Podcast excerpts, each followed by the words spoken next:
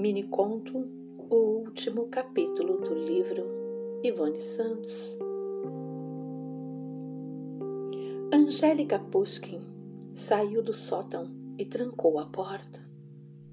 Guardou a chave no bolso da calça jeans rasgada. Usava meia preta de rede por baixo da calça jeans rasgada.